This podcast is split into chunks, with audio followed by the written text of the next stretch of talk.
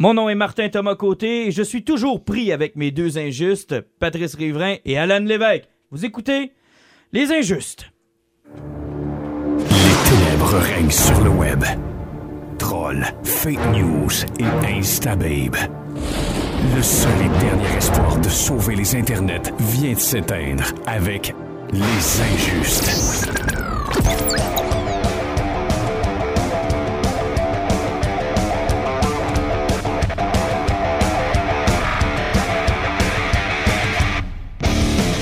Hey, déjà là pour un quatrième épisode. Je sais pas à combien d'épisodes c'est rendu correct d'arrêter de compter. Je, je sais pas. Euh, 4, c'est-tu correct? On continue comme ça? On, on va arrêter après le 5. Après, après le 5, il n'y aura plus de numéro. Euh, encore un gros, gros show aujourd'hui. Je commence à trouver que ça prend beaucoup de temps hein, de faire un podcast. Euh, J'ai jamais lu, écouté et vu autant de choses en si peu de temps. Je commence à avoir le cerveau plein. On est allé voir Thor Ragnarok euh, et c'était notre première sortie entre injustes. Oui, une, une belle sortie de trio, là. La petite fille nous a même demandé si on était un couple quand on a acheté nos billets. Ben, J'ai fortement appuyé sur la rumeur en disant merci chérie de payer mon billet. Mais rendu dans la salle, c'était un délire. Mais euh, première soirée entre injustes, puis euh, assurément, on va se refaire ça, puis on va espérer croiser des gens qui nous écoutent en plus, c'est encore plus le fun. Euh, donc, on va revenir sur Thor Ragnarok, on va revenir sur Stranger Things. On avait dit lors du dernier podcast qu'on allait en, en parler. On a un invité encore une fois cette semaine, Steve Dallaire, euh, qui est promoteur pour Frisson du Nord, festival de cours, euh, ben, festival de, de, de courts-métrages d'horreur, fantastique, science-fiction. Donc, on va en parler avec lui euh, dans quelques minutes. Euh, on va parler de notre poison aussi. On a lu, vu des trucs. J'ai hâte de savoir ce qui a euh, occupé votre esprit dans les derniers jours. Mais euh, tout d'abord, on va se clencher euh, assurément une coupe de Storm News. Les Injustes. I'll be back. Oh, dans les Storm News cette semaine, vous avez remarqué que ça a encore changé de nom, c'est pas de ma faute. Euh, oui.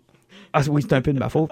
On va commencer avec. Ah, je déteste ça quand on commence comme ça, mais avec le DC Universe au cinéma. Encore des nouvelles qui nous arrivent euh, à gauche, à droite, euh, en avant puis en arrière. Là, je sais que le gros buzz actuellement, c'est d'abord l'attente de Justice League. Êtes-vous prêts, les boys? Ça s'en vient dans moins d'une semaine. Ben, euh, ben, ça arrive dans deux semaines. Je pense que ça sort le Deux 17 semaines? novembre. Ouais. Euh, personnellement, j'ai quand même relativement hâte. Je suis curieux de voir les résultats que ça va donner. Euh, on, on- on va revenir à ce qu'on a dit. Wonder Woman nous a donné un petit peu d'espoir. C'est que on veut voir qu'elle soit donnée. Les dernières bandes annonces qu'on a sorties, comme, comme on a dit, les personnages du film ont l'air d'avoir du fun. Mais encore une fois, ce qui est bizarre, le film nous sort dans deux semaines, puis on n'a pas de prédiction de fin de semaine. Thor Ragnarok, ça fait deux semaines qu'on sait qu'il va se lancer 400 millions en fin de semaine. Justice League, on n'a pas encore un chiffre. On n'ose pas se prononcer de peur que ce soit un, un flop ou. euh, Ben, ils sont rendus frileux. euh, ils veulent pas trop projeter euh, pour arriver puis à un moment donné se casser la gueule. l'épisode Blade Runner? Ouais, euh, ouais, ouais, ouais. Ça a fait mal, l'épisode Blade Ça, Runner. ça c'est terrible. Ça a fait très mal. Puis sans compter qu'aussi des dernières nouvelles que Warner avait sorties, c'est que pour tout ce qui va suivre dans leur film, y compris leur prochain gros titre qui est supposé sortir, le Flashpoint avec The Flash, le film, ils savent même plus vraiment s'il va exister. Ça va défendre que- qu'est-ce que Justice League va faire au box-office. Ça fait que j'ai l'impression qu'il va y avoir un gros blocus, tous autant des reviews que toutes des prédictions au niveau du box-office. Il n'y a rien qui va sortir ce film-là. Ils vont garder un silence total jusqu'au temps que le film ait passé la première fois. Bon, on va en reparler tout à l'heure de Thor Ragnarok parce que c'est quand même le 16e film de l'univers Marvel euh, dans le MCU officiel. Euh, en passant, je peux déjà pas vous faire de grosses surprises. Là, ça passe le test. Là, je pense qu'on s'est pas mal mis d'accord là-dessus. Ça passe le test. Mais pour DC, on est rendu à combien de films? Là? Un, deux, trois, quatre. C'est quoi le quatrième film à peu près de l'univers de DC? Oui, effectivement. Il y a deux Superman. Oh. On a Wonder Woman, va avoir Justice League. Ouais, et alors euh, c'est peu, puis on a déjà, on commence à branler dans le manche, c'est peut-être pas une bonne nouvelle. Euh, tu me parlais de Flashpoint, euh, qu'est-ce qui se passe là? On veut vraiment savoir si Justice League fonctionne, sinon on donne pas le feu vert. Pourtant, ça semblait quand même bien avancé. Ben, ils ont réécrit le film quatre fois, ils ont sacré d'or cinq réalisateurs, ils n'ont pas encore signé d'autres réalisateurs, ça fait que autant dire qu'il n'y a rien de fait. Euh, je vous pose la question, vous avez lu Flashpoint, euh, le comic? Moi, j'ai adoré. Euh, j'ai adoré l'histoire. Est-ce que le public général est prêt à voir ce genre d'histoire-là au cinéma? Je suis pas convaincu parce que si on prend par exemple euh, un univers alternatif qui découle d'un événement X, est-ce que ça va pas mêler toutes les gens qui comprennent déjà pas pourquoi est-ce que c'est plus le même Batman, pourquoi est-ce que Robin n'est pas là, pourquoi est-ce que tout d'un coup, euh, tu sais, Wonder Woman qu'est-ce qu'elle a fait pendant la Deuxième Guerre mondiale, ta, ta, il y a plein d'inconnus, il y a plein de trous noirs dans, dans, l'univers d'ici, au cinéma, et je sais pas si le monde est prêt à faire ça. Ben, en quelque sorte, le Flashpoint, on va oublier ça. Le film, qu'est-ce qu'ils veulent en faire? Je suis convaincu que ça n'a rien à voir avec les BD ou même euh, le dessin animé qu'ils avaient fait par rapport à ça. Moi, j'y vois plus dans la théorie du complot. euh, que plein de monde sort sur Internet. Flashpoint, c'est pour tous les acteurs puis toutes les bouts qui marchent pas. On sac tout ça dehors puis on repart à New avec une niaiserie que Flash il part dans le passé, il fait une niaiserie puis euh, on change le casting. Ok, dans le genre, on corrige Bat- euh, Superman, Batman, Dawn of Justice, Man of Steel, puis euh, tout ça. Ben, à peu près comme euh, un certain X-Men a essayé de nous faire oublier Brett Ratner. Ben, avec Days of Future Past. Et justement, c'est un bon point que tu amènes. Days of Future Past, le premier commentaire que j'ai eu quand je suis sorti de la représentation, c'est Je suis pas sûr que le monde a suivi. Ben, moi, la première euh, chose que j'ai faite, je suis retourné chez nous, j'ai checké dans ma vidéothèque, j'ai encore vu X-Men 3, j'ai fait, style le film ne servait à rien. Il est encore là. Non, mais c'est vrai, écoute, The Last Stand, là, c'était épouvantable. Bon, est-ce que je veux sortir de la station vivant ou pas? OK, toi, tu Euh, l'as aimé comme t'as pas aimé Jurassic Est-ce Park. que je veux sortir vivant à 17 ans? Me vas-y, vas-y, vas-y. hein. Qu'est-ce qu'il va nous dire? Je mets ça, moi, Laston. Euh, tu te rappelles la séquence où ce que Wolverine, il se fait ouvrir le vent, puis la séquence après, il part à la course, sa, sa- sa camisole est correcte. Hein? Ouais, ouais. Brett Ratner est son meilleur. Ouais, ouais, mais j'ai pas haï ça. sais, Cyclope, là. Oh mon Dieu, je pleure à côté d'une rivière. Puis Ouais, d'un coup, il est plus là. Puis il y a des lunettes volantes. Ouais, mais j'étais content qu'il meure. C'est comme une espèce de remake de Casper. là. Ouais, mais j'étais content qu'il meure. Puis j'ai trouvé ça. Vous avez pas trouvé ça beau, le- la, scène où euh, le professeur Xavier meurt? Ah, puis là, oh mon Dieu, je me suis rematérialisé. Je suis dans le corps d'un pauvre petit légumeux. Ben oui, Hey, non? sacrement. Ben oui, mais je sais, j'ai jamais compris pourquoi il y a eu autant de haine en- à propos d'X-Men. Parce que 3. c'était vraiment mauvais. Bon, je, je semble être à court d'arguments, là, ce qui n'est pas le cas. Voici Internet, là, puis je pense que le film est à 8 là. Je sais, c'est une cause perdue. Mais j'essaie quand même d'essayer de le sauver. N'empêche qu'avec Days of Future Past, on a corrigé les choses. Maintenant, on a une nouvelle timeline des X-Men qui semble se tenir puis qui est intéressante. Est-ce que, donc, Flashpoint pourrait jouer le même rôle pour DC? Mais je vous ramène à ce que je vous ai dit tantôt. Quatre films pour un reboot, c'est pas beaucoup. Ben, tant qu'il ramène la couleur, je vais être content. Oui, Et la moustache. La moustache. Mais euh, as-tu vu, c'est des gens sur Internet qui s'étaient amusés à mettre de, des couleurs vibrantes pour Men of Steel. Puis sincèrement, le film était meilleur. Juste avec ça. Juste avec des couleurs plus vibrantes, puis avec un Superman qui est pas en dépression. Déjà là, on ferait un bon pas en avant. Là. Tu sais, c'était qui le gars, là, quelque part dans un studio de Warner, là, qui a décidé Ah, on va être, on va avoir un univers Doom. Puis là, Doom, Doom, Doom, de Doom, Doom. Tout est Doom. plat, tout est, noir. c'est- tout c'est- Puis tout le monde a l'air. euh, soit ils ont un dark pass, euh, soit ils sont déprimés, euh, soit ils ont un, un côté méchant ou un penchant qui. c'est- Ça n'a pas de rapport. Toi, t'es Doom. Ce sera pas long, OK? Je vais répondre à ta question. C'est quand la dernière fois que tu as vu un film de Warner qui avait des couleurs? Même Harry Potter, c'est même pas plein de couleurs. Sais-tu que t'as un Christy de bon point, là? Ils ont perdu le, couleur. Tu penses qu'ils ont perdu le palette de couleurs? Une boîte de Crayola, ça leur ferait du bien? Ben, depuis que Warner, ils ont enlevé le jaune avec le Batman de 1989, puis ils ont mis un Warner gris, là, ça finit là. Tout est gris, tout, Tout est, est revenu, là, euh, tout, tout est revenu est en noir et blanc. Tout est revenu en noir et blanc. Euh, tu voulais me parler, euh, Alan, de Shazam aussi. On a un acteur qui a été euh, peut-être casté. Oui, ça fait longtemps qu'on sait que Black Adam va être Dwayne- Johnson de Hey, ça Rock. fait longtemps, ça. Ça fait super longtemps. Tu sais, Parce que le film, on sait quand est-ce qu'il va être tourné, tout est correct par rapport à ça, puis Taris, euh, il, est heureux avec ça, lui. Euh, Qui ça? ouais, Pat, l'a- Pat l'a compris, celle-là. Non, je l'ai pas compris, celle-là. On, on te l'expliquera à la fin de la soirée. Ok, c'est bon. Euh, ok. Hey, visiblement, je vais sortir à mocher de ça. Ça fait soir. que, mais dès qu'on parle de Black Adam, il faut avoir le héros de la série parce que Black Ben Adam oui. est le méchant, donc le gentil étant. euh, C'est pas Shazam. Non, non, non, non. Shazam, c'est le, le- le magicien. C'est le call de C'est le Carl de l'éclair. Ouais. Le héros s'appelle pas Shazam. Ben, les BD s'appellent Sha- Shazam, donc. euh, À l'origine, à l'origine, le, papi- le, ca- le- le personnage s'appelait Captain Marvel. Ben oui, c'est Captain Marvel. Mais Shazam, c'est son cri qui avait, qui avait été donné par les espèces de, de- de- d'entités là, qui représentent toutes les forces de l'univers, Bon. avec le grand magicien qui a dit, quand tu vas dire Shazam, tu vas te transformer tu vas en devenir Captain un Marvel. douchebag. Tu deviens un, un héros. Un gros douchebag. Mais ça fait au moins 10 ans qu'il peut appeler Captain Marvel. Je... Mais c'est parce que je pense que ça, ça fait rentrer un petit peu en conflit avec Marvel. tu sais que t'as là. 3-4 matantes qui vont quand même dire Pourquoi Superman était bien en rouge avec un éclair Ben, ça risque d'arriver. Ah ben oui, c'est sûr. ça hein. Mais c'est ça, ce que là, on, sait que ça va être Zachary Levy qui va faire le rôle. On l'a tout connu dans Chuck. Euh, la question qu'on se pose, c'est euh, il va-tu suivre la même cure de, de, de musculation de Marvel? là? Donc, euh, c'est sûr qu'il va bouffer beaucoup de poissons pour faire des push-ups. Il va falloir qu'il appelle Chris Pratt. C'est sûr prendre une coupe de trucs. de- puis on va reparler de tard tout à l'heure, mais Chris Hemsworth, là. ça- T'as pas le droit de répéter le commentaire que t'as dit tantôt non, nom. mais. ça- ça- ça- bah ouais, euh, une méchante pièce d'homme, c'est c'est quelque chose. Mettons que je suis resté. euh, je suis resté bouche bée, on va dire ça comme ça. Euh, changeons de sujet avant que je m'en lise un peu plus. Euh, Bande-annonce d'un nouveau jeu vidéo, ça c'est plus dans ton domaine, Alan. Last of Us, t'as essayé de me faire un petit résumé euh, de la série sortie sur PS3, quoi, il y a une couple d'années, le premier? Effectivement, mais il avait quand même ressorti sur la PS4 en, remaster il y a environ deux ans. C'est possiblement un des plus grands classiques qu'il y a- y sur PlayStation, autant pour son gameplay que la qualité des, des, graphiques et ou- pour l'histoire. Tu c'est- comme je te parlais, c'est un jeu avec un petit peu de zombies, mais c'est un petit peu un survival avec euh, des clans, avec du monde qui sont un petit peu sadiques. C'est que c'est un jeu qui était quand même relativement violent, parce que là, euh, à, la conférence qu'il y a eu à Paris la semaine passée, ils ont comme sorti la première bande-annonce. Sauf que j'ai rarement vu quelque chose qui était axé sur la violence. Je t'ai montré la bande-annonce. Euh, on, voit une jeune femme qui se fait pendre.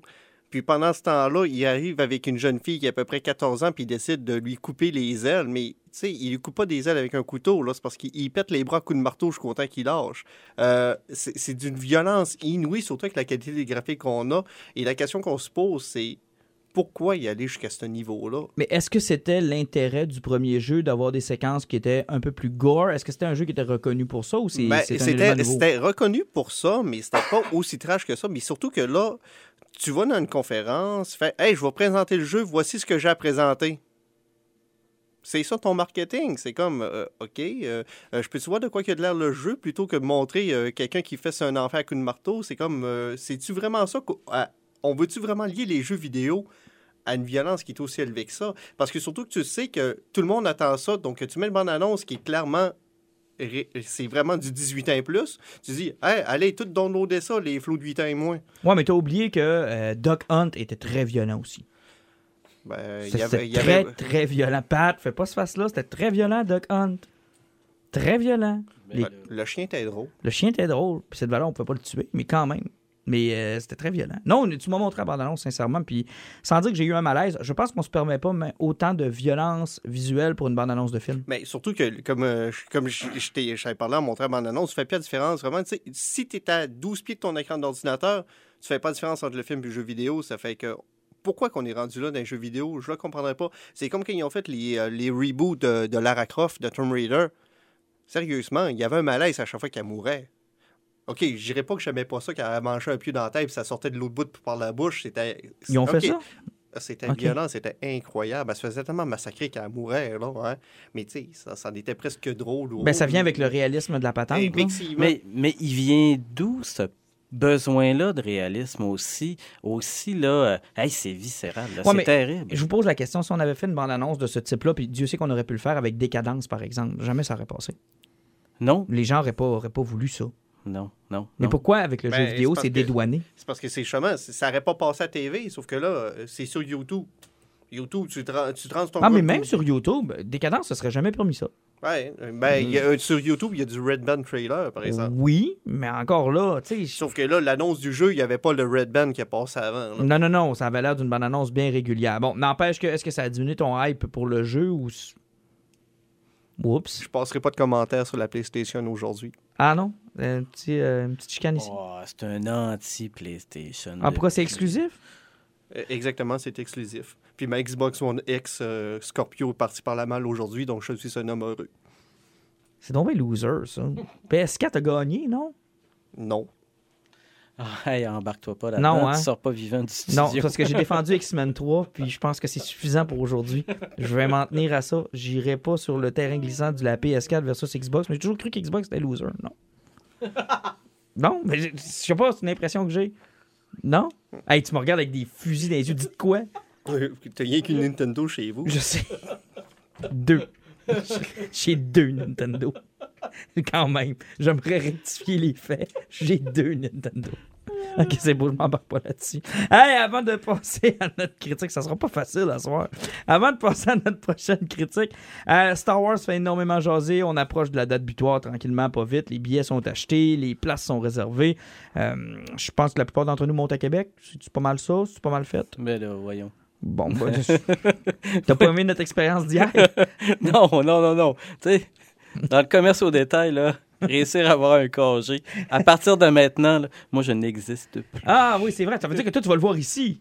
Oui. OK, parfait. Fait que, bon, écoute, toi et la poutre que tu auras dans le dos assis au cinéma d'ici, on te salue.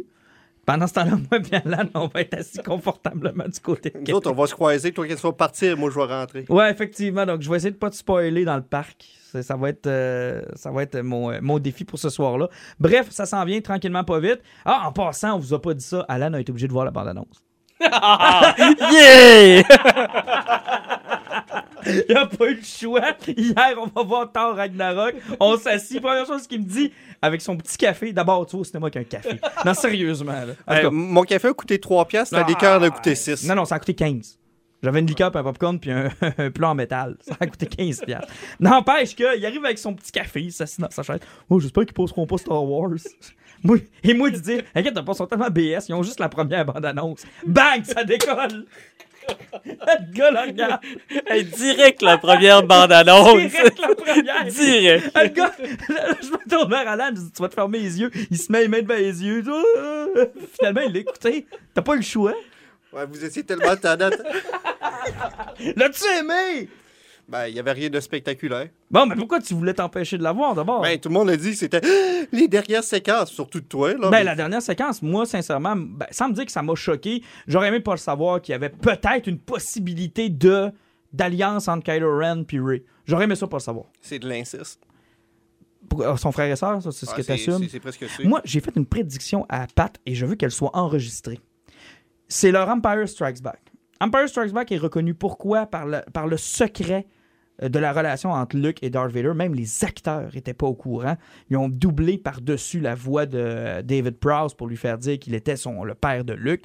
Il y avait un gros secret. C'est la, la mythologie autour d'Empire Strikes Back, c'est ça. Checkez bien ce que je vous dis là. Ray Amber.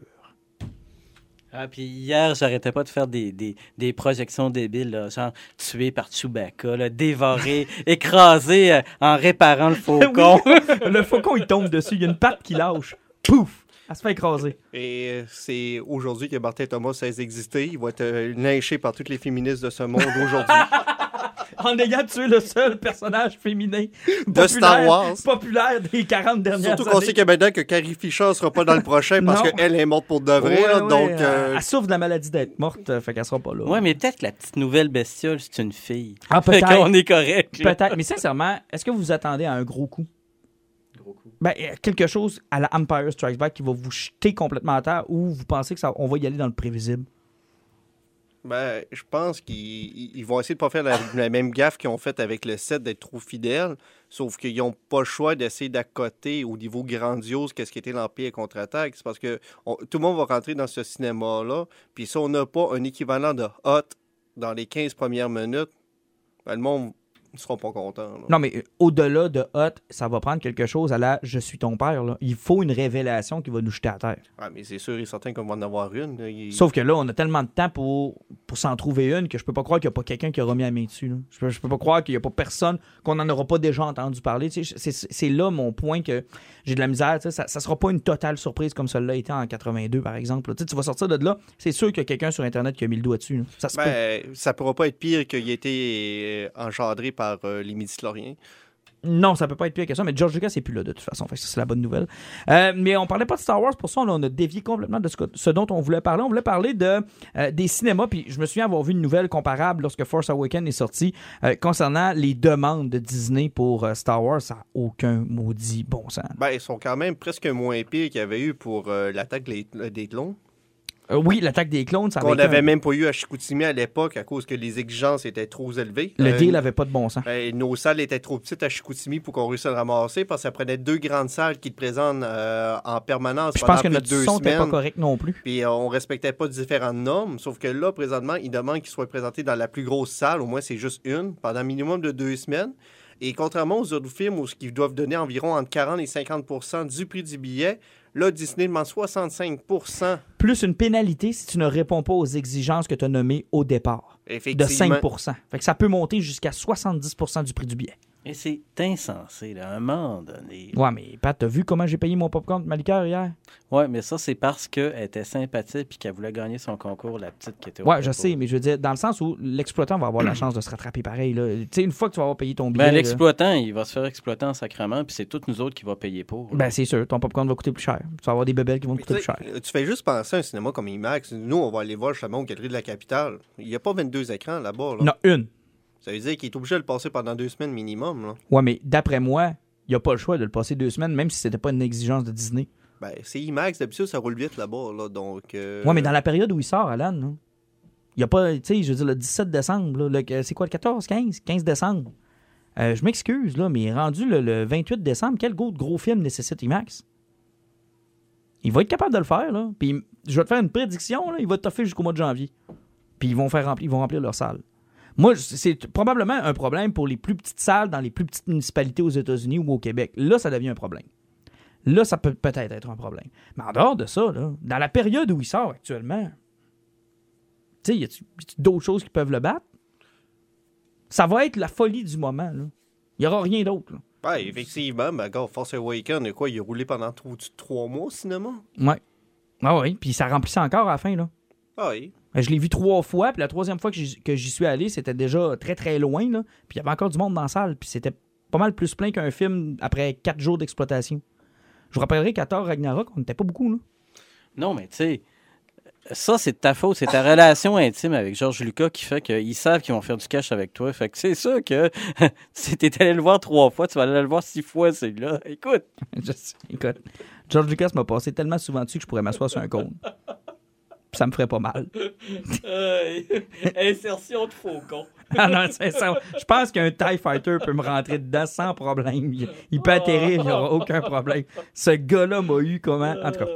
Euh, cela étant, euh, puis en terminant, on va terminer avec ça. Euh, les spin-offs, on a donné le, comment je pourrais dire, le, filon qu'on veut exploiter, puis on va aller au-delà de 2027. Euh, écoute, c'est beaucoup, là. On veut fêter les 50 ans de Star Wars avec des spin-offs pour presque, presque tous les personnages. Est-ce qu'on en fait trop ou c'est pas pire que Star Trek, Lord of the Ring ou tous les autres, les James Bond qui sont rendus à 25? Ben, c'est parce que Star Trek, c'est des séries TV, puis au niveau des films, euh, ils tournent toujours alentour de reboot ou de différentes croûtes. Star Wars, c'est que. À un moment donné, c'est sûr et certain que le monde va s'écœurer. Ben, Parce c'est que une quête. c'est pas juste ça, c'est parce que dès qu'on va lâcher le corps central qu'on a connu à la fin des années 70 puis des années 80, là, hein, euh, tu sais, elle est bien cool, Ray, elle est bien cool, Finn. Euh, Dameron, c'est un dieu, mais pour le reste. Finn là, est transgenre ou je l'ai manqué, celle-là? je l'ai dit manqué, celle-là? moi, je- Finn, c'est un transgenre, j'ai dit Mais t'as ça? dit, elle- elle est bien hot, Finn. Je, dit manqué une. Mais sont cool, je, com- je comprends ton point. Mais tu sais, c'est ça, c'est parce que on, on- on peut-tu travailler là-dessus encore pendant, puis tu sais, on va-tu vouloir avoir une suite de ces personnages-là dans 20 ans? Mhm. Non, sais, c'est des personnages jetables, à peu près tout ce que comme George Lucas avait fait avec ses autres personnages, genre la, sa- la première trilogie qui chemin qui avait fait 1, 2, 3, Mhm. tout était jetable là-dedans. Il n'y a rien qui soit accroché, il n'y a rien qui va devenir mythique. Euh, puis je, justement, je me vois pas parler de Ray, là, possiblement dans 20 ans. Là, je, vais- je vais peut-être parler de Luke Skywalker, de Darth Vader. mais pas de pas Ray. Pas de Ray. Mais à moins qu'il y ait un, un turbo méga punch avec Ray, puis que euh, on en parle encore, puis moi, je vais être en marchette, là, genre dans 25 ans, 30 ans, puis que, tu sais, il va y avoir des stickers de Ray sur ma marchette. Fait qu'on sait jamais, On, là. on- on te le souhaite, Pat, en espérant que tu finisses pas tes jours écrasés Ben, de par toute un façon, ça risque ou- d'arriver avec euh, l'épisode 9. ça. Les injustes. C'est qui ça?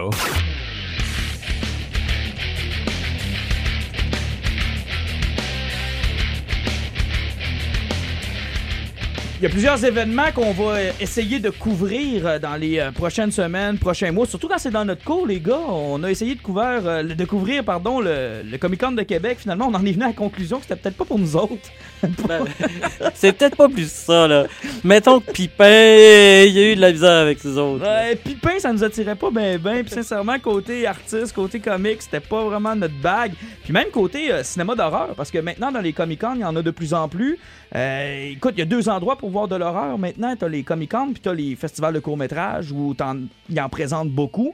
Euh, à Saguenay, les deux sont presque inaccessibles, on va se le dire. C'est plutôt rare. Il faut se déplacer soit à Québec, soit à Montréal pour pouvoir avoir accès à ce genre de trucs-là. Mais pour le, court-métrage d'horreur ou fantastique ou autre, c'est plus nécessairement le cas depuis l'an dernier. Euh, je vous en ai parlé, euh, écoute, assez abondamment la dernière fois. Puis je vous ai rencontré d'ailleurs là-bas l'an passé, avant même qu'on ait notre projet de podcast. Euh, on s'est vu puis on s'est salué. C'est Frissons du Nord qui en sont maintenant à leur deuxième édition. La première édition, moi, m'a fait découvrir Turbo Kid. Vous allez me dire que j'étais en retard. Je m'en fous. J'étais content de découvrir ça puis de voir Olivier Xavier qui était leur invité, qui était responsable des maquillages, des effets spéciaux. J'ai eu énormément de fun avec la gang de Frissons du Nord. Et cette année, la chance nous sourit, il y a une deuxième édition parce que c'était, sans dire la crainte, ces affaires-là, quand tu décolles ça, tu sais jamais où est-ce que ça va nous mener. Puis, euh, bonne nouvelle, il y a une deuxième édition, puis on a un des promoteurs avec nous aujourd'hui, euh, Steve Dallaire. Steve, comment ça va? Hey, ça va très bien. Merci de m'avoir invité sur votre, podcast. Euh, je suis un fan d'ailleurs, je l'écoute. Ah, as-tu eu peur? Eh, d'abord, merci. As-tu eu peur de ne pas revenir, sérieusement? je pense honnêtement que après notre samedi soir, après le succès qu'on avait eu le samedi soir, euh, on s'était regardé et on s'était dit, on va le, on va le refaire l'année prochaine. Euh, c'est sûr qu'on s'attendait pas à ce que le sous-bois ferme, ce qui nous a créé beaucoup de, de maux de tête, je dirais, cette année. Mais euh, on est content d'être là. Puis je, trouve ça le fun que tu dises que euh, tu as découvert Turbo Kid l'année passée grâce à du Nord, parce que c'était un peu la mission du festival, le fait de découvrir des trucs qui passent pas ici. Donc, euh, c'est un peu notre mission. Puis cette année, je pense qu'avec la programmation qu'on a, on va faire découvrir bien des choses à la gang du Saguenay. Ben, c'est surtout que vous êtes capable d'arriver puis de, décocher des bons coups. Là. Moi, j'ai vu quelques titres dans, la programmation que j'avais suivi dans d'autres festivals. Puis, euh, chapeau, il y a des trucs que je, je veux absolument voir. Écoute, euh, je pense que on a dégoté, on a dégoté des belles affaires. cette année, normalement, on était censé être une, une genre d'année tampon parce que on sait que pour un festival, la troisième année, c'est là que ça se passe. C'est là que les grosses subventions arrivent parce que les, les, les, grandes entreprises demandent souvent un peu de crédibilité. La première édition et la deuxième, ils sont pas trop euh, enclins à vouloir subventionner. Mais avec euh, là, on s'était dit bon, on va le faire, puis on va faire ça à petite échelle. Mais finalement, on s'aperçoit que avec la programmation qu'on a là, euh, l'année prochaine, on, a du pain sur la planche pour clencher ça. Je, regardais un peu l'an passé, j'ai assisté aux, trois soirs. Euh, bon, il y a un, soir, entre autres, avec les gens de Spasme qui étaient juste, puis les gens de Fantasia qui étaient juste incroyables. J'ai découvert plein de petites perles. Moi, je suis probablement celui dans le groupe des trois qui est le moins familier avec le, court-métrage. Vous m'avez fait découvrir de belles choses. Je regarde votre programmation cette année. Comment s'est passée ta partie de pêche? Qu'est-ce que tu as ciblé? Qu'est-ce que tu nous amènes qui va valoir le détour? on, on prend le temps de regarder ça. Ben, écoute, euh, j'ai travaillé beaucoup là-dessus avec mon chum Éric Bilodeau, euh, qui est notre euh, directeur artistique, directeur de, la programmation. on a regardé des trucs. Moi, le, le, ce qui m'a allumé, le premier film qui m'a allumé, et celui que je pense que je suis le plus fier de présenter cette année, c'est Game of Death. Ah, écoute, euh, Pat m'en a parlé en arrivant. C'est la première chose qu'il m'a dit. Euh, Pat, je pense que.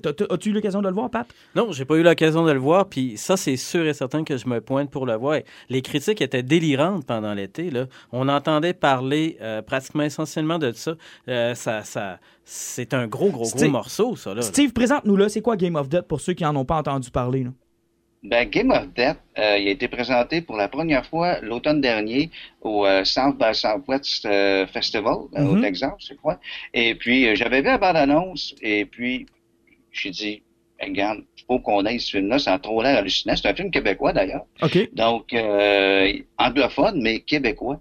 Et puis, écoute, je suis passé par la blonde du réalisateur sur Twitter pour dire j'ai envoyé un message, dis à ton chum qui me contacte. Je voulais absolument qu'on ait ce film-là, qu'on ait ce film-là sur euh, sur euh, notre programmation. Et puis euh, Game of Death, euh, je peux pas trop en dire. C'est un film qui c'est une gang dans un party, une gang de, de jeunes qui tombent sur un jeu. Et puis ce jeu-là tourne au cauchemar. Tout ce que je peux vous dire, c'est que il y a une scène dans ce film-là où il y a une toune québécoise une tune classique que tous les Québécois connaissent par cœur. Il y a une scène de slasher avec, écoute, avec cette tune-là. Quand vous allez réentendre, cette chanson-là, vous l'avez, vous la réentendrez plus jamais de la même manière. Game of Death, je, l'ai vu deux fois, j'ai encore plus apprécié la deuxième fois que je l'ai vu. Quand on l'a réécouté toute la gang ensemble, quand je l'ai présenté à la gang, c'était intéressant de la voir, puis ça a fait euh, l'unanimité. À mon avis, c'est la du festival. Euh, je veux que tu me parles des partenariats que tu as, réussi à tisser quand même avec les gens de Montréal. Puis euh, j'a- j'avais parlé avec ces gens-là l'an passé un, un peu dans le cadre du festival, euh, parce que c'est très festif. Oui, il y a la présentation de, films, mais il y a aussi cette proximité qu'on a avec les gens qui viennent présenter les films. Puis tu sais, à Saguenay, tout est... euh, J'aime, j'aime le. Tout est familial à Saguenay. Hein? Tout est plus petit, tout est à plus petite échelle. Donc, tu as plus de temps de qualité avec ces gens-là. Euh, je veux savoir les liens que tu as tissés avec eux. Puis comment ils voient ça, eux, Frissons du Nord à Saguenay? Ça les fait-tu triper? Ben, en tout cas, moi, de- je sais un peu ta réponse. là. moi, en tout cas, ils semblaient triper beaucoup l'année passée. Ils ont vraiment trippé parce qu'ils m'ont tous dit qu'elle revenait. Donc, euh, en partant, ça allait bien. Mais euh, c'est des liens, c'est des liens qu'en fait, euh, Éric Bilodeau euh, nous a créés. Euh, la première année, on, bon, on a eu Olivier euh, Xavier euh, qui a travaillé sur euh, les Bye Bye, sur euh, Turbo Kid, comme tu as mentionné, qui revient cette année. Parce que il a vraiment eu du fun l'année passée. Mhm. Euh, donc, il revient faire une clinique euh, le samedi après-midi. Ouais, euh, ça c'est nouveau. Ça du- c'est nouveau là. Tu, tu vas avoir des cliniques. Ça, je trouve ça vraiment intéressant. Je veux que tu m'en parles. Donc Olivier Xavier vient nous donner une clinique là, cette, euh, en, en plein après-midi. Oui, sur le maquillage, les effets spéciaux, tout ça, ça va être vraiment intéressant. C'est pas cher, c'est 5 dollars. Puis euh, c'est une clinique euh, d'une heure, une heure et demie qui va montrer euh, euh, vraiment en version pratique euh, comment il fait ses maquillages et tout ça. Ça va être vraiment intéressant. Et puis euh, il va y avoir une autre clinique avec euh, le comédien Patrick euh, qui est quand même assez connu au Québec, mais lui, il va être là pour parler du doublage, Mhm. parce qu'il en fait beaucoup. Euh, il en a fait dans le film des Schtroumpfs, il en a fait dans plein d'affaires, euh, des BD, des trucs hallucinants. Donc lui, il va être là pour faire une clinique sur le doublage. Donc euh, Patrick qui était là l'année passée, qui moi il m'a dit euh, le, le lendemain, je veux revenir. Je lui ai dit, regarde, c'est sûr, tu reviens, il n'y a pas de problème. Et puis on va avoir évidemment Marc Lamotte, un des directeurs de Fantasia. Ah, lui, il est quelque chose. Lui, il est quelque chose. Ouais, ce gars-là est complètement hallucinant. Moi, c'est devenu un, un grand ami euh, avec le temps. Et puis, euh, il est là pour présenter une nouvelle version de son DJ XL5 qu'il avait présenté l'année dernière. Mais cette année, c'est un, c'est un spécial euh, Italian Zapping Party. Donc, euh, il nous a préparé... Il nous prépare des trucs absolument. Mais- C'est comme un, un DJ, mais avec des bouts de films. Puis là, c'est des bouts de films italiens. Mais l'an passé, des- des- l'an passé, c'était pas l'affaire des super-héros? Ah ouais, l'affaire des super-héros, Ouais, là, ouais, c'était des super-héros, mais cette année, là, écoute, euh, ça va être euh, western spaghetti, euh, cannibalisme, zombie, des, des Rambo cheap. Écoute, je suis pas, inquiète, là, ça va être vraiment drôle. L'année passée, ça avait vraiment pogné, cette affaire-là, puis on voulait vraiment le revoir. Puis euh, Marc va être là jeudi soir, j'ai ben, ben hâte. J'ai pas vu, j'ai pas vu ce qu'il avait fait encore. J'aurais pu le voir, me l'envoyer, mais euh, je me- j'ai préféré pas le voir pour le, le savourer au festival. Ben, s'il est aussi éclaté que le dernier, là, ça va être un événement aussi, ça. là. Ça, c'est certain. Parce que juste lui, sa présentation, c'était spectaculaire. Puis après ça, on en a eu plein la face. Là, Ah, on ça, a déliré longtemps Ouais, là-dessus. ouais, ouais. Là. Puis, euh, moi, j'ai jasé avec. Puis, il s'est tapé des films et des films pour pouvoir faire ce montage-là qui était hallucinant. Ça riait dans la salle du sous-bois l'an passé. On a vraiment eu du fun. Puis on avait une belle gang puis une belle ambiance l'an passé. Puis je suis convaincu que ça va se répéter encore cette année. Euh, je regarde ta, programmation. Elle est étoffée. Euh, évidemment, vous changez de lieu. Euh, C'était au sous-bois l'an dernier. Là, c'est à l'hôtel du parc. J'ai pas vu la salle encore. Est-ce que c'est dans le même genre d'ambiance? Est-ce que c'est le, le même genre d'ambiance intime où on va pouvoir avoir du fun, puis on va avoir pouvoir des consommations, etc., etc., etc.? Ben, je pense que ça va être encore mieux. Euh, je, trouve, je trouve ça vraiment plate que le sous-bois soit fermé parce que c'était comme ma deuxième maison. J'allais voir plein de spectacles là, puis c'est- c'était vraiment c'était une super place. Mais l'endroit qu'on a trouvé au sous-sol euh, d'Hôtel du Parc, sérieux, je- comme on dit en bon français, a blessing in disguise. Euh, la salle est parfaite. Donc, Les euh, gens vont rentrer là, ils vont capoter. Euh, écoute, là, on est, on enregistre, on est vendredi soir, mais évidemment, il va y avoir un délai. Mais nous, demain, on s'en va euh, préparer la salle. Ça fait déjà une couple de fois que j'y vais avec Eric pour voir euh, l'aspect technique et tout ça. Ça va être complètement hallucinant. Euh, quand les gens vont rentrer là, ils vont capoter. La salle est parfaite. c'est propice à ça. Ça va être ça va être festif comme l'année passée. C'est le but de Frisson du Nord. Tu sais, c'est pas de s'asseoir puis regarder des films puis pas dire un mot. Le, le- le- le but, c'est de, rega- de regarder des films puis de s'amuser, crier, euh, se laisser aller. L'an passé- pas dans une salle de cinéma conventionnelle. L'an passé, on avait l'impression d'écouter un film sur Asgard. là. Tout le monde avait des bocs de bière, puis tout le monde riait, puis tout le monde tripait, puis ça parlait durant le film, mais pas de façon impolie, mais plutôt de façon, euh, euh, comment je pourrais dire, passionnée. Moi, c'est ce que j'ai aimé. Hey, t'as deux, deux trucs. Un truc qui revient. Je sais pas si mes injustes vont être là ce soir-là, mais le, le Evil Karaoke que j'ai eu l'occasion d'animer avec toi l'an passé, euh, on Oui. revient avec ça. Là, je veux que les gens qui nous écoutent puissent y participer parce qu'honnêtement, c'est un délire. Là. Je sais pas si tu peux nous expliquer pour ceux qui l'ont pas vu l'an passé, mais c'est un foutu délire. là. Écoute, le, le, le Evil Karaoke, on, karaoke, on le fait une fois cette année euh, parce que Grind avait l'intention de, de, de, de profiter de son festival. Donc, il il l'anime un soir seulement, mais ça va être tout un soir. D'ailleurs, on a des prix cette année. Les, euh, nos commanditaires, on vient fou totalement. Donc, euh, il va y avoir des beaux prix à gagner euh, au Evil Karaoke, mais c'est très simple. Donc, c'est une scène d'une minute. Euh, en général, on trouve des scènes de films assez louches. Et puis, c'est deux équipes de deux qui s'affrontent, qui doivent euh, parler par-dessus ces, ces scènes-là, donc les recréer, mais avec euh, leur propre histoire. Et puis, on a un bruiteur qui, qui, vient brouiller, qui vient brouiller les cartes un petit peu à travers ça. Euh, L'année passée, on a eu un fun, euh, comme tu dis, Martin Thomas. C'était c'était fou.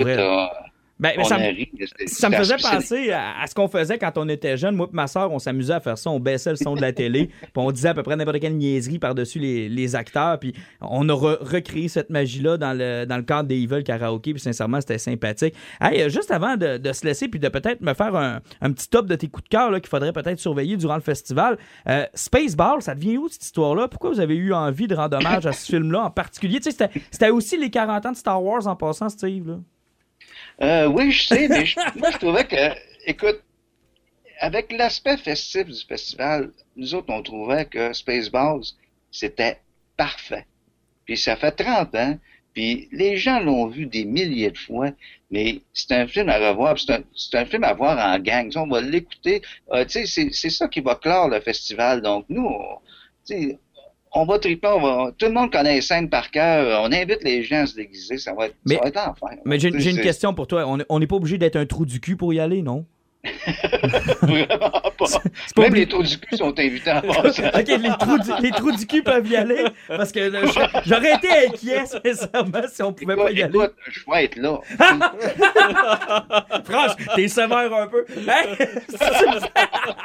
Remarque que j'ai dit un peu. hey, si, on- si je te demande juste là, euh, vite de même, un petit top, là, les films, euh, je veux que tu m'en nommes quelques-uns à ne pas manquer dans les trois jours de festival. là. je veux que tu m'en nommes quelques-uns, donner l'eau à la bouche aux gens. Qu'est-ce qu'il faudrait pas manquer que tu as vu qui va valoir vraiment la peine?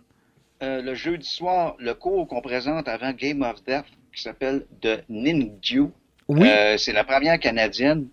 Il faut que vous voyez ça. OK. Hallucinant. Ça, je vous le dis tout de suite. Le C'est jeudi soir, c'est un, cours, un cours 27 minutes, c'est ça? Oui, mais euh, quand même, euh, écoute, euh, il y a du stock là-dedans, c'est fou raide. Euh, pour le vendredi, Feuille morte, que la plupart des gens n'ont jamais vu, un film québécois avec euh, étonnamment Roy Dupuis, euh, première Saguenéenne, ça n'a jamais passé ici. Euh, honnêtement, je pense que ça vaut la peine d'être vu. Et puis, euh, la c'est la première fois qu'on passe, qui, qui va être passé dans le fond. Il y avait eu 2007 euh, dans le temps, là, le film de 2027, excuse, le film de Simon Boivin. Là, il y a la suite, la survie qui va être présentée, donc ça va être un et deux. Et ces films-là sont totalement délirants, puis ça vient d'ici. Que euh, c'est le fun que moi je trouve que ça, ça vaut la peine que les gens Ben, voient ça. sûr. Évidemment, euh, le, le- bon, la carte blanche au, euh, au Requiem euh, Fest, qui était l'Horror Fest Festival à Montréal dans le Mhm. temps. Ils nous ont préparé une carte hallucinante. Euh, pour le samedi, euh, The Void. Si, si vous avez jamais vu ça, c'est un film torontois euh, qui est très peu connu, mais euh, c'est un film à voir si vous aimez. Euh, euh, comment je peux je pourrais comparer ça un peu à The Thing, un peu dans ce genre-là, là, un film complètement hallucinant. Et puis évidemment, carte blanche, se passe le samedi. On peut pas manquer ça. Ouais, L'année passée, moi, je vous dis, l'année passée, mon meilleur moment de festival, c'était la soirée Spasme. Et euh, cette année, ça risque d'être encore ça. Eh, Il faut que tu me rafraîchisses la mémoire. C'est-tu dans cette soirée-là où il y a eu le meilleur film que j'ai vu dans les dix dernières années, c'est-à-dire la joke de pète réinventée, où on a quelqu'un dans, quelqu'un dans un suit attaché qui reçoit une grosse paire de fesses qui sort du toit et qui Oui, lui- Ah, oui. écoute, je me souviens jamais du nom du film, mais ça m'a marqué à vie. Écoute, je m'en souviens pas à brûle pour point comme ça, mais je me souviens de la réaction des gens quand ce film-là a passé. ça avait aucun bon Écoute, sens. la finale, tout le monde a réagi, ça criait, ça se cachait les yeux, ça applaudissait, ça, ça- écoute, Ben, c'est l'occasion on de faire eu des sortes de découvertes. réactions sur ce film-là. Non, c'est ça. C'est l'occasion de faire des découvertes. Puis moi, je, je me suis laissé surprendre. Puis je pense que autant les gens qui s'y connaissent, qui ont fait un peu de festival, qui vont euh, avoir le fun de peut-être revoir ou en découvrir d'autres, que ceux qui sont complètement des néophytes puis qui veulent juste aller se faire prendre au jeu, euh, que ce soit une soirée, là, venez juste découvrir des trucs. Je pense que ça va valoir la peine. Moi, en tout cas, je n'ai pas regretté mon expérience de l'an passé. Puis assurément, euh, j'y serai encore cette année. Hey Steve, je vous souhaite merde à toi puis toute ton équipe. Puis on va assurément se voir les injustes. On va être là, les gars. euh, je pense. Oui, hey, l'intention. on se revoit euh, pendant le festival. Ah, ça, c'est sûr et certain. On va faire notre tour. Alan fait. J'ai hâte de vous voir, les boys. Ah, c'est sûr. Et là. puis, ben, je voulais juste dire que les billets sont disponibles à 15 par soir euh, dans les deux euh, jeux vidéo high-tech de Jonquière et Chicoutimi. Et les passes sont disponibles aussi à 30 pour les trois soirs. Et puis, euh, c'est ça, euh, Martin Thomas, j'ai vu ton, euh, ton cadeau euh, de, de, de porte-parole de festival. Je pensais que ce cadeau-là était adressé à moi. Et puis, quand j'ai su que c'était pour toi, j'étais vraiment en crise. Ah oui, ah, j'ai le droit à ça. Ok. Oh, oh. Ouais, Je- je vous reviens avec, euh, Prépare-toi, tu vas capoter. Moi, j'ai- j'ai- je suis jaloux. Hey Steve Dallan, merci beaucoup de nous avoir parlé. Merci, ça me fait Hey. plaisir et merci de m'avoir invité sur votre show. Super, Hey, euh, pas de problème. J'ai j'ai comme un feeling qu'on va se rejaser. Salut! Absolument. Hey, salut, Salut. Steve.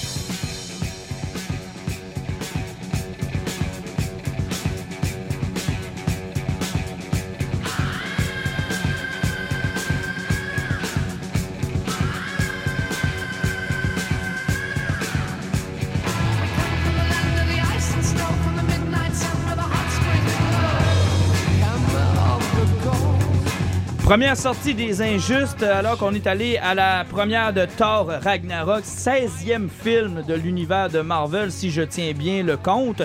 Il n'en reste qu'un seul avant Avengers Infinity War, si euh, ma mémoire est bonne. C'est Black Panther qui devrait sortir bientôt, Au mois de février. au mois de février. Et ensuite, ce sera Avengers Infinity War. Et là, on va avoir la- la- l'orgie et la- le, le spectaculaire feu d'artifice de tous les super-héros de Marvel. Mais revenons à Thor Ragnarok. C'est bien la première fois que Thor m'excite le poil des jambes. On va se le dire, le premier et le deuxième, je les ai détestés. J'ai pas vraiment tripé. C'est pas mon héros. Je comprends encore difficilement la différence entre l'univers des Gardiens de la Galaxie puis l'univers des Neuf Royaumes dépeints dans Thor. Puis comment ça se connecte, tout ça. J'ai encore beaucoup de difficultés avec ça. Je suis pas un grand lecteur de Marvel, donc. euh, Ben, c'est parce que là, tu parlais de Thor avec les normes royaumes. Ça n'a rien à voir avec Marvel. C'est juste une question de culture qui euh, semble manquer au niveau nordique, là. Mais euh, Non, ça, je l'ai compris. C'est pas ça que je te parle. Ce que ça je paraissait pas. Je vois juste difficilement comment les gardiens de la galaxie peuvent exister dans le même univers que Thor, puis ces neuf royaumes qui semblent être dans l'espace aussi. Bien de la misère à, à différencier les paliers. là. J'ai comme, écoute, ça, ça a l'air d'une grosse tour à bureau dans ma tête, là, puis euh, je suis pas trop sûr de où, où est-ce qu'on est, puis qui qui est qui, puis quoi qui est quoi. Là. Ben de la misère avec ça. là. OK, puis tu catches les multiverses de DC avec les 164 euh, Batman, Ouais, mais les, ça, c'est facile. puis les 200... Ça, c'est euh, facile. Ils ont pris un miroir, puis ils l'ont reproduit une vingtaine. Ça, c'est pas trop dur, ça. Ça, c'est pas trop dur. Mais bref, je suis pas un habitué de cet univers-là.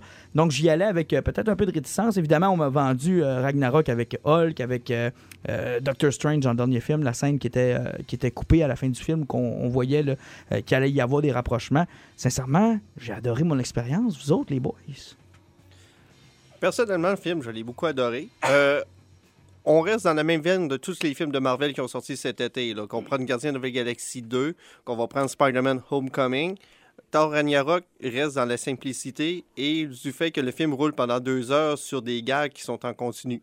Sauf que cette fois-ci, on est vraiment avec Thor, donc on, s'attend à ce que le film soit vraiment cave et ça passe beaucoup mieux à cause de ça. tu sais. Avec Gardien de la Galaxie 2, il avait poussé l'humour un peu trop loin par moment. Tu faisais comme OK, je suis pas sûr. Spider-Man Homecoming, c'était comme un feel-good movie qui apportait pas grand-chose, mais tu sais, il était punché à bon contenu. Tu faisais comme, je m'entendais pas ça de Spider-Man, j'ai pas détesté l'expérience, ça a bien passé. Mais Thor, euh, tu fais comme, Thor, c'est un cave. Là, tu vas voir ce film-là, il va dans le même moule. Le film est génial, mais ce- qui me désole, c'est que j'ai l'impression qu'on est rendu dans le James Gunn Universe là, depuis trois ans. Depuis qu'il a fait Gardien de la Galaxie 1, là, à peu près tous les films vois ces séquences, Thor Ragnarok en est un bon exemple. Au niveau musical, avec la tune de Led Zeppelin que tu as fait jouer, ça va beaucoup chercher sur l'action, sur le ce Ça fait que le côté musical, des fois, est plus important. Puis même quand tu regardes le film, là, les plans séquences de James Gunn, je suis plus capable. Bon, en même temps, quand même, je suis content de, voir la bande sonore être enrichie de, musique contemporaine comme celle qu'on vient d'entendre parce que, on va se dire, la bande sonore des films de Marvel, c'est leur grosse faiblesse. Nommez-moi un thème qu'ils ont fait que vous retenez. Là. Ben, c'est parce qu'il y en a à peu près aucun, parce qu'ils ont jamais engagé un gros, gros Ben, c'est ça. là. Donc, ça a toujours été leur faiblesse. Alors, depuis, moi, Guardian of Galaxy 1, si vous êtes pour ne pas avoir de bons compositeurs qui vont nous faire des thèmes héroïques, qui vont nous ramener dans notre. Tu sais, qu'on va l'entendre, on va être capable de l'identifier comme le thème de Batman, comme le thème de Superman, par exemple. Si vous n'êtes pas capable de me faire ça, ben, tant qu'à ça, donne-moi une bande sonore qui a de l'allure. tu sais. Je pense qu'on l'avait compris avec euh, ACDC, avec Iron Man, puis on l'a compris encore une fois avec euh, Led Zeppelin, ou encore euh, ce que- euh, ce qu'on avait fait avec Guardians of the Galaxy, qui était génial aussi. Pat, ton, euh, ta critique de Thor Ragnarok, as-tu aimé ça? Visuellement, j'ai trouvé ça éclatant. Euh, je pense que c'est une gifle euh, à la doumitude de DC.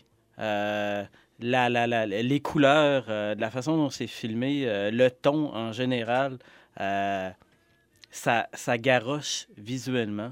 Je suis d'accord avec Alan sur le fait que il y a une influence notable du coup d'éclat de Guardian avec James Gunn. Ça, euh, ça commence, à un moment donné, il va falloir qu'on se questionne là-dessus. J'ai peut-être ma théorie, je vous l'expose, vous me dites ce que vous, en, ce que vous en pensez. Parce que quand je suis revenu du film, j'ai eu cette réflexion-là aussi. Je me suis dit à quel point, par exemple, le personnage de Loki est devenu un punchline. là. Tu sais, je veux dire, Loki, c'est plus un méchant. C'est- un punchline. Ben, c'est- Pourtant, dans Thor 2, c'était totalement le contraire. Ben oui, il y avait ben tellement. oui. Tu sais, c'était la seule chose qui était bon dans Thor 2, c'était le côté malsain, là, puis le crosseur qu'il y avait de Loki, là, qui, du début jusqu'à la fin. Tandis que oui, effectivement, comme il a, il a quand même essayé d'envahir la Terre. Là. Ça a quand même été le premier méchant des Avengers. C'est quand même quelqu'un que, tu sais, là, il est devenu une punchline. Et la raison que je m'explique, c'est que est-ce que ça se pourrait qu'après 16 films, avec un univers qui est tissé serré, avec des personnages qui s'entrecoupent dans tous les films, on ait décidé de miser sur l'humour, sur la légèreté, sur le punchline, pour essayer de ramener les gens qui ont peut-être pas vu l'ensemble des films ou qui sont pas encore conscients que tous ces films-là sont connectés. Parce que hier, là, autant moi qui ai suivi les 16 films, que, je sais pas, moi, euh, ma blonde qui nous a manqué une coupe, elle aurait eu du fun hier à Thor Ragnarok. Aurait eu du fun. Oui, ouais, je suis tout à fait d'accord là-dessus. Je pense Euh, que c'est comme ça qu'ils l'ont pensé. Je pense que le ton bon vivant euh, est, est hyper large public.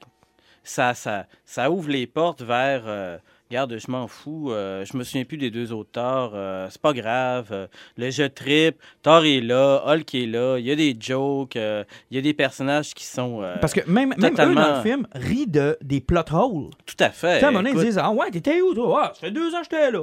Ah, OK.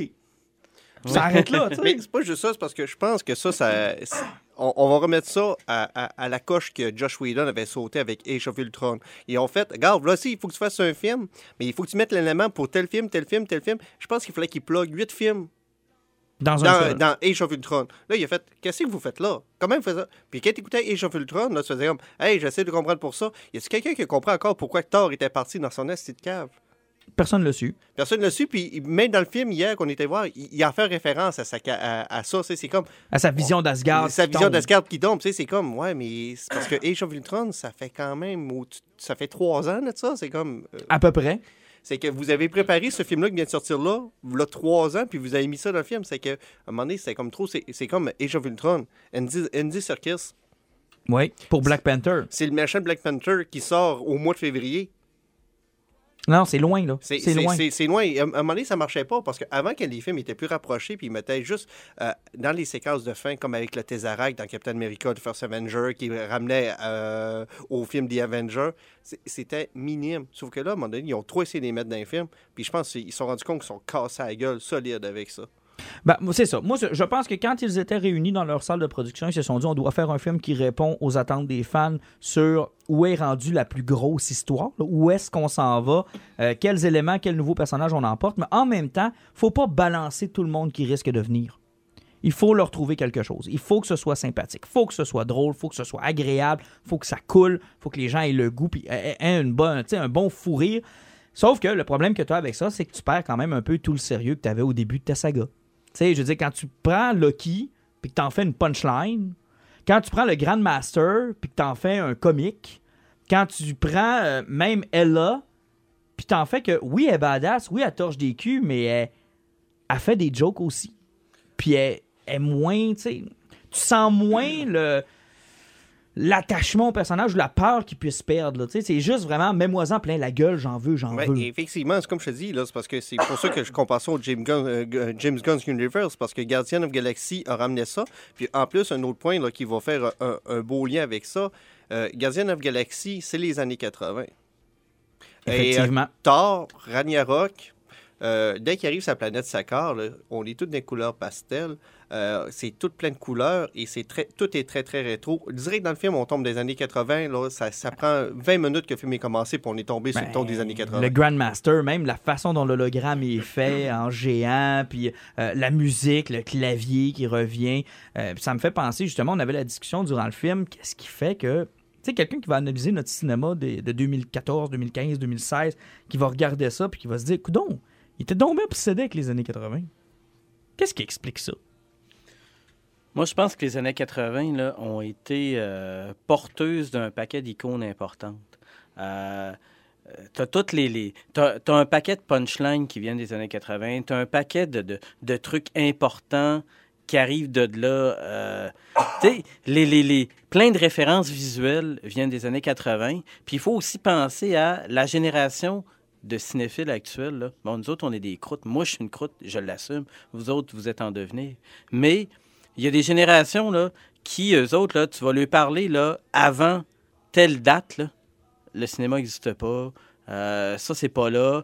Parce qu'ils n'ont pas eu besoin de se cultiver, puis ils ont déjà tout accès avec leur téléphone intelligent. Alors qu'à une certaine époque, tu allais au cinéma, tu jouais à tel jeu, tu allais dans tel arcade, tu lisais tel film. Tu me parles de référents. Ouais. Tu me dis que dans les années 80, c'était facile d'amener un public large à comprendre quelque chose de complexe parce que les référents étaient les mêmes ou presque pour tout le monde culturellement. Oui, puis l'affaire, c'est que c'était tellement punché qu'à quelque part, ça l'a influencé tout le monde. Puis ceux qui étaient kids, euh, qui allaient au cinéma avec leur grand frère ou avec leur grande sœur, ou qui ont par la bande ont connu telle, telle, telle, telle affaire, ben aujourd'hui, eux autres aussi, ça fait partie d'une culture.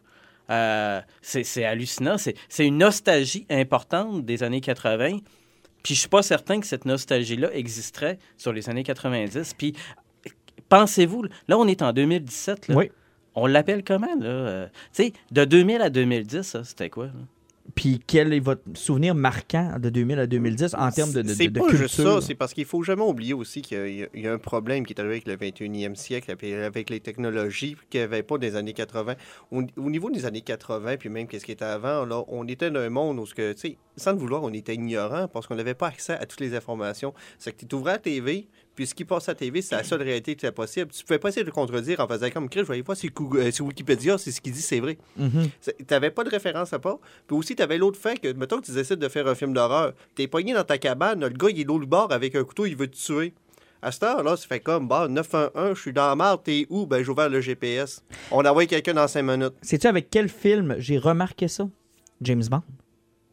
Quand tu te rends compte que euh, James Bond avec un iPhone est probablement beaucoup plus débrouillard que n'importe quel de ces James Bond des années 60, 70, 80. Tu sais, je veux dire, ça devient difficile avec la technologie. Puis ça fait aussi en sorte que quand tu regardes des films comme James Bond, par exemple, regardons cet exemple-là, sont tellement rendus poussés dans la technologie pour essayer de nous faire croire qu'il est en avant de nous autres que c'est juste devenu incompréhensible. Tu fais comme, ouais, ok, là, c'est trop. Là. Tu sais, le- le- la, puce dans le sang, puis le téléphone qui fait des maps en 3D. Puis là, à un moment donné, tu te dis, non, là, ça, c'est trop. C'est juste trop. Puis effectivement, probablement pour un scénariste, probablement pour un réalisateur, de faire, de, de mettre l'action dans les années 80, ça règle beaucoup, beaucoup, beaucoup de problèmes. Oui, effectivement, ça arrive beaucoup de problèmes, puis sans compter que même si tu veux faire quelque chose avec les- jeunes, ça fait que tu vas chercher une génération où ce que le monde sortait dehors, qui n'était pas poigné là, à faire leur troll à Call of Duty online, puis à rien que faire ça de leur journée. Euh, tu sais, c'est parce que le monde n'avait pas le choix de communiquer entre les autres. Avais une société qui était beaucoup plus simple et beaucoup plus saine. Puis souvent, là, c'est parce qu'on on, a moins la haine qu'il peut souvent avoir, justement, avec les médias sociaux ou n'importe quoi. On était vraiment sur quelque chose qui était beaucoup plus sain. C'est que tu peux t'embarquer là-dedans, puis il n'y a personne qui va faire Ah, mais pourquoi il n'a pas fait ça avec son téléphone? Pourquoi il n'a pas été chercher l'information Là, mettons qu'il y a quelque chose de surnaturel qui sort. Tu n'as rien qu'accès à la bibliothèque pour essayer de trouver tes réponses. Et tu m'amènes au prochain sujet.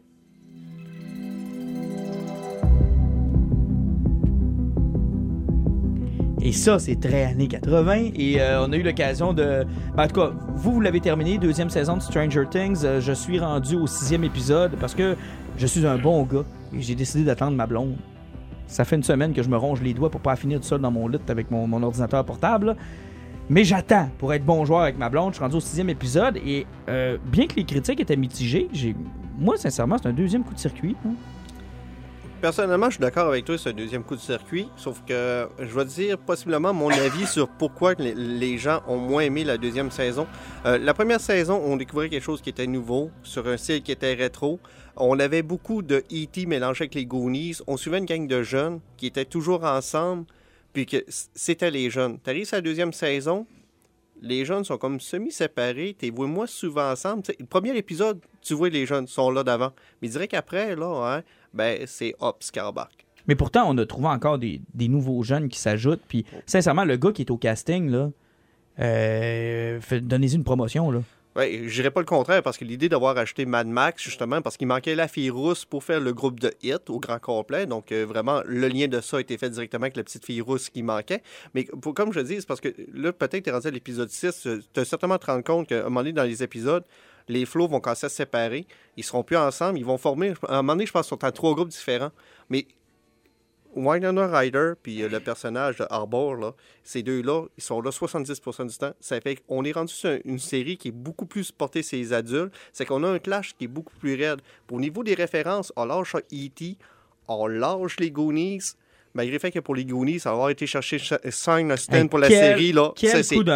C'est génial. Mais là, on va chercher du The Thing, Poltergeist, Close, En- euh, Close Encounter of the Third euh, c'est- Of the Third Kind. Third Kind, oui, effectivement, rencontre du troisième type.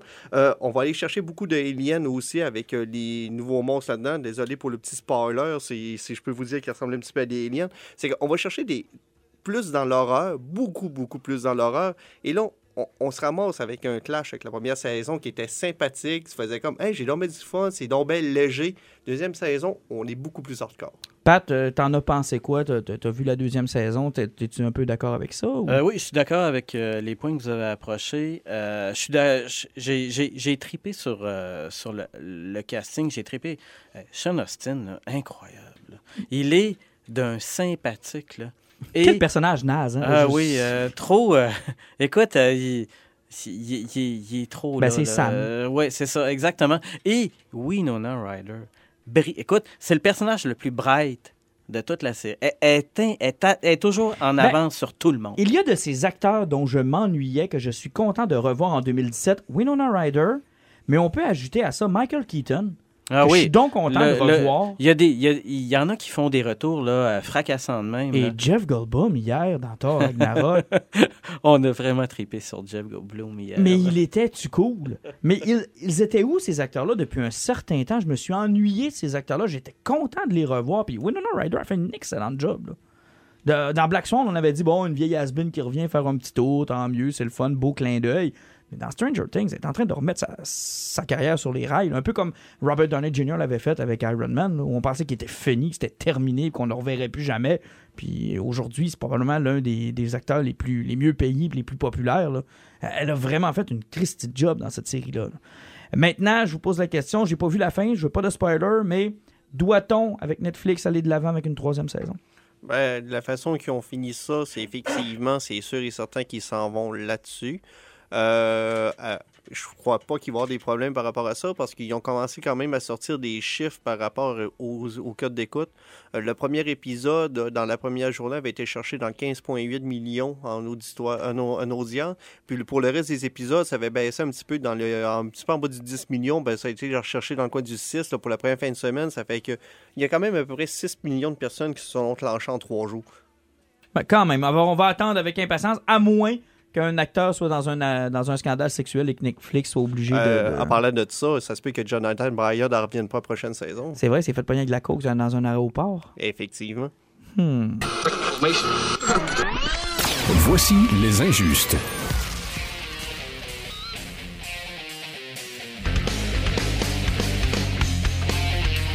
Juste avant de se laisser, on a pris l'habitude lors du dernier podcast de faire ça, puis j'aime ça faire un tour de table avec C'est quoi ton poison?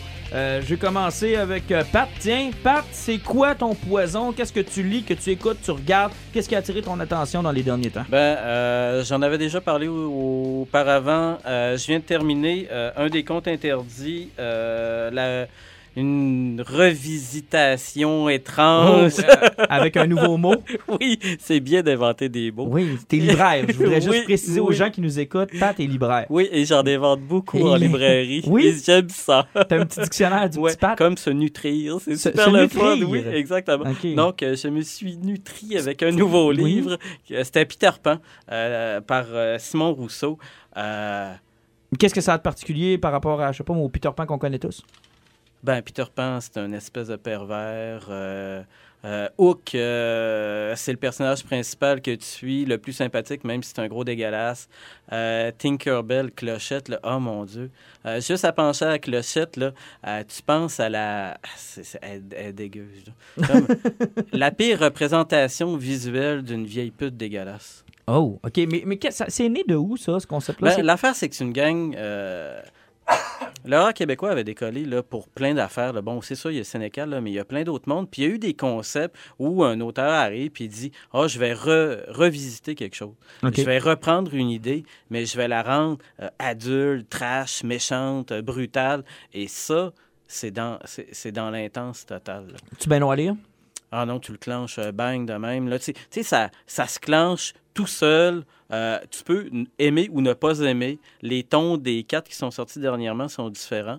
Euh, assez que ça m'a tenté là, d'acheter les trois autres puis de dire euh, je vais voir la saveur des trois autres. C'est quoi les trois autres qu'on a choisis? Il y a Blanche-Neige, Hansel et Gretel, puis les trois petits cochons. là. OK. Ouais, dans, dans, le méchant total. Là, Ben là, les trois petits cochons, c'est quoi? C'est Salvaille, Roson, puis... Non? ils n'ont pas eu le temps de leur faire de même. Peut-être qu'il y a Kevin Spacey. Kevin là Spacey, aussi. là aussi. Coucou! Est-ce que t'as 14 ans? Ça m'intéresse. Euh, OK. Donc, euh, ça, on peut retrouver ça en librairie? Oui, oui, oui, oui, euh, gros hit, euh, super sympathique. Alan, ton poison. Ben moi, c'est pas quelque chose que je lis présentement, mais c'est quelque chose que je suis encore. Euh, on n'a pas encore parlé de manga, c'est que je décide d'en profiter de parler. Je vais parler de One Punch Man. OK. Connais pas. Ben, One Punch Man, c'est pas compliqué, là. C'est juste l'histoire d'un gars qui était normal dans la rue, mais c'est un monde où des super-héros existent, puis il y a des, des monstres super boostés qui les attaquent, qui ressemblent à peu près à des monstres qu'il va avoir dans Dragon Ball ou, n'importe quoi. Donc, il y a un gars, à un moment donné, dans la rue qui décide de devenir un héros, et pour ça, il, fait un super entraînement. Il fait 100 push-ups par jour, 100 redressements assis, puis il court 10 km à tous les jours. C'est rien d'impressionnant, mais il paraît que si tu fais ça jusqu'au temps que tu perds tous tes cheveux, ah oui? Ouais, euh, il a fait ça jusqu'au temps qu'il perd tous ses cheveux et maintenant c'est rendu One Punch Man. Ça, c'est le héros underground que personne ne voit qu'est-ce qu'il fait. Puis que si jamais un monstre arrive, ben lui, il donne un coup de poing, puis la moitié de la planète est détruite, là. C'est magnifique. Euh, c'est incroyablement génial. C'est d'un humour qui est plus que parfait. Et si vous êtes trop vache pour le lire, c'est merveilleux. La première saison en anime est sur Netflix. Ah oui, en plus? Et peut- ça respecte vraiment le manga, là, puis la qualité d'animation est vraiment, vraiment parfaite. Et c'est un plaisir coupable à regarder. Le problème que j'ai avec les mangas, c'est souvent plusieurs numéros qui sont assez dispendieux. Dans, ce... dans le cas de cette série-là, on parle de combien de numéros? Ben, là, présentement, il y a 12 numéros qui sont sortis. On, pire. on parle d'environ 12-13 dollars du numéro. Mais comme je vous l'ai dit, euh, si vous La avez série. Netflix, vous avez à peu près l'équivalent des 8 ou 9 premiers numéros qui sont déjà là-dessus. C'est que Ok. vous pouvez regarder ça. Euh, ça vaut vraiment le détour. C'est quelque chose qui est merveilleux. L'humour là-dedans, là, euh, t'es mort de rire tout le long. Là, ça n'a aucun sens. De mon côté, mon poison, j'ai lu le dernier Patrick Sénécal. En fait, euh, je- j'en suis au dernier chapitre et euh, évidemment, il a fallu que je lâche pour venir enregistrer le podcast avec vous. Voyez comment je vous aime. Quand même, il a fallu que je lâche ma lecture. Euh, il y aura des morts, donc c'est le dernier Sénécal. Depuis L.com, et c'est pas anodin pourquoi je vous nomme L.com dans la, dans la chronique, puis vous comprendrez quand vous allez lire le livre. Mais depuis L.com, on sent que Sénécal s'en va peut-être plus vers le suspense, le thriller, euh, quelque chose de peut-être un peu moins trash à la description des meurtres. C'est encore de l'horreur, c'est encore des meurtres, mais plus, euh, comment je pourrais comment je pourrais t'expliquer ça? On est un peu moins trash que Alice, L.com, euh, 51-50 rue des Hommes, puis tous les anciens euh, volumes euh, que vous avez à l'idée. J'ai aimé ça, ça se passe à Drummondville. Le point négatif, c'est que c'est évidemment ceux qui, ont, connaissent très très bien la ville de, la ville de Drummondville, tu peux faire le parcours du personnage. Et euh, c'est. Donc, ça dure 36 heures, le, roman. C'est un 36 heures dans la vie du personnage principal. Euh, ce qui lui arrive, c'est que ce gars-là est un homme sans histoire. Il a un bar, il, est propriétaire d'un bar à Drummondville. Et un jour, il y a une dame qui rentre chez eux qui lui dit ben, à 5 heures ce soir, tu vas mourir. Et euh, là, il se demande pourquoi. Et il se rend compte qu'il est victime d'une chasse par des tueurs professionnels. C'est quelqu'un qui a commandité sa mort et il est au milieu d'un jeu. Au lieu de payer un professionnel pour qu'il l'assassine, ils ont payé un groupe de personnes qui courent après cet individu-là et qui doivent l'assassiner. Il y a des règles, c'est un jeu. Il apprend les règles au fur et à mesure que le livre se déroule. Il se demande qu'est-ce qui se passe, pourquoi il est au milieu de tout ça, qui a commandité le meurtre. Euh, sincèrement, c'est un roman de chasse à l'homme. C'est vraiment agréable. Cependant, c'est comme le bémol dont je vous parlais. Comme je connais pas beaucoup de Drummondville, à un moment donné, tu t'y perds. Tu sais, il tourne à droite dans telle rue, euh, rentre à gauche dans telle rue, voit le buisson devant telle école, euh, se rend dans le parking de telle usine et réussit à semer son, euh, son assaillant dans telle rue en tournant à gauche, à droite et en avant. Là, à un moment donné, tu te dis, ouais, OK, là, je je sais plus pas tout ce qui Utilise se Google passe. Street. Ouais, mais c'est parce qu'à un moment donné, c'est beaucoup d'efforts pour un livre. Là. Tu sais, je veux dire, j'ai fait ça avec euh, certains livres, là, mettons Lord of the Rings. Là. Mais à un moment donné, j'aurais pas un map à côté de moi tout le long que je lis un livre. euh, ça, j'ai trouvé ça peut-être un peu lourd, mais pour le reste, c'est du Sénécal à son meilleur. Puis euh, il y a un lien encore, comme dans tous ces derniers livres, avec les livres antérieurs. Je vous laisse découvrir lequel. Sincèrement, du bonbon, ça se lit encore très, très, très bien. Euh, Sénécal qui est en train de devenir tranquillement pas vite notre Stephen King du Québec, à un par année. Il y a un bon rythme. Il y a un très bon rythme. Ben, hâte de voir jusqu'où ça va aller. C'est, c'est, il est incontestable. là. C'est, c'est comme notre roi de l'horreur à nous autres. puis ben, il est sympathique puis il a du talent. Fait que pourquoi pas continuer que, ce- cette lancée? Ah non, allez-y, ça vaut vraiment la peine. Pour nous autres, ben, on se retrouve au prochain podcast avec Oui. euh, plein d'autres sujets. On va aller au Festival Frisson du Nord. C'est sûr qu'on va revenir avec les critiques des courts-métrages qu'on a vus là. Puis éventuellement, ce sera Justice League. Les injustes.